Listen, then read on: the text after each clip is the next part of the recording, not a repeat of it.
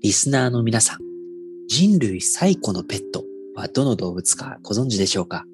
正解は犬です。なんと、およそ3万年も前から飼われてきたそうなんです。ちなみに猫は約9500年前からだそうなんですが、このコロナの巣ごもり需要の一つとして、そんなペットの需要が今世界的に急増しています。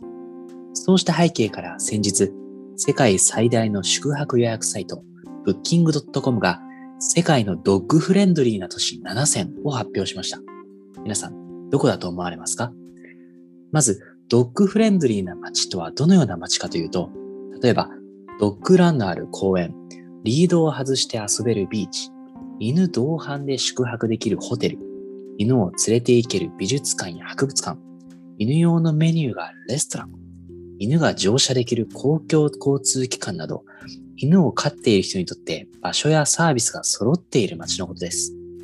では、どの都市が選ばれたかというと、イスラエル・テルアビブ、カリフォルニア州カーメル、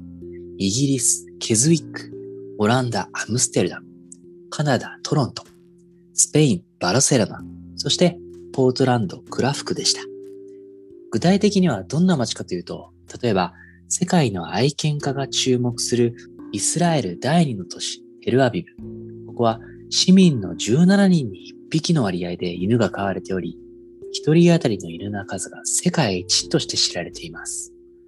市内には70のドッグパークと犬が遊べるビーチが4カ所。年間を通して晴天の日が多く、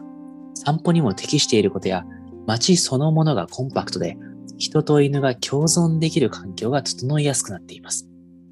また、街のほぼ全てのカフェやレストランは犬の同伴が OK で、ショッピングモールにはドッグフードの自動販売機も。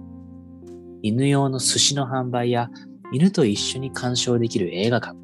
犬が参加するマラソンなど、テルアビブ市役所によるドッグフレンドリーな街の PR の一環で、いろんなユニークな取り組みが行われています。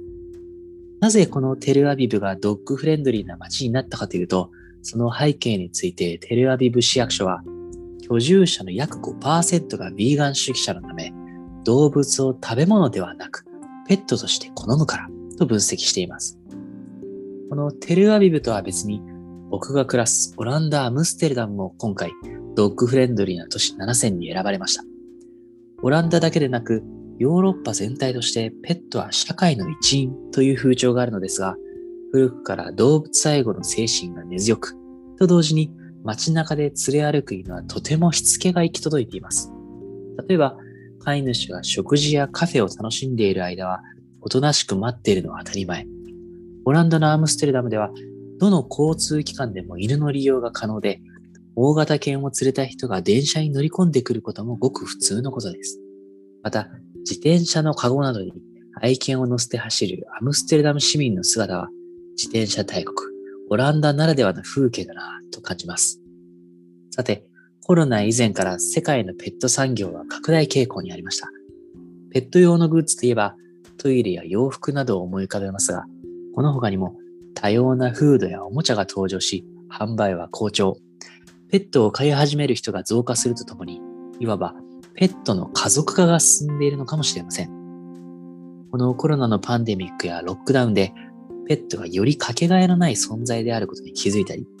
ペットによってこのストレスフルな状況をほんの少しの間だけでも忘れることができたという人も少なくないでしょう。今後、コロナが収束した後も、旅の目的地だけでなく、移住、引っ越し先もペットフレンドリーか否かで選ぶ人が増えるかもしれませんね。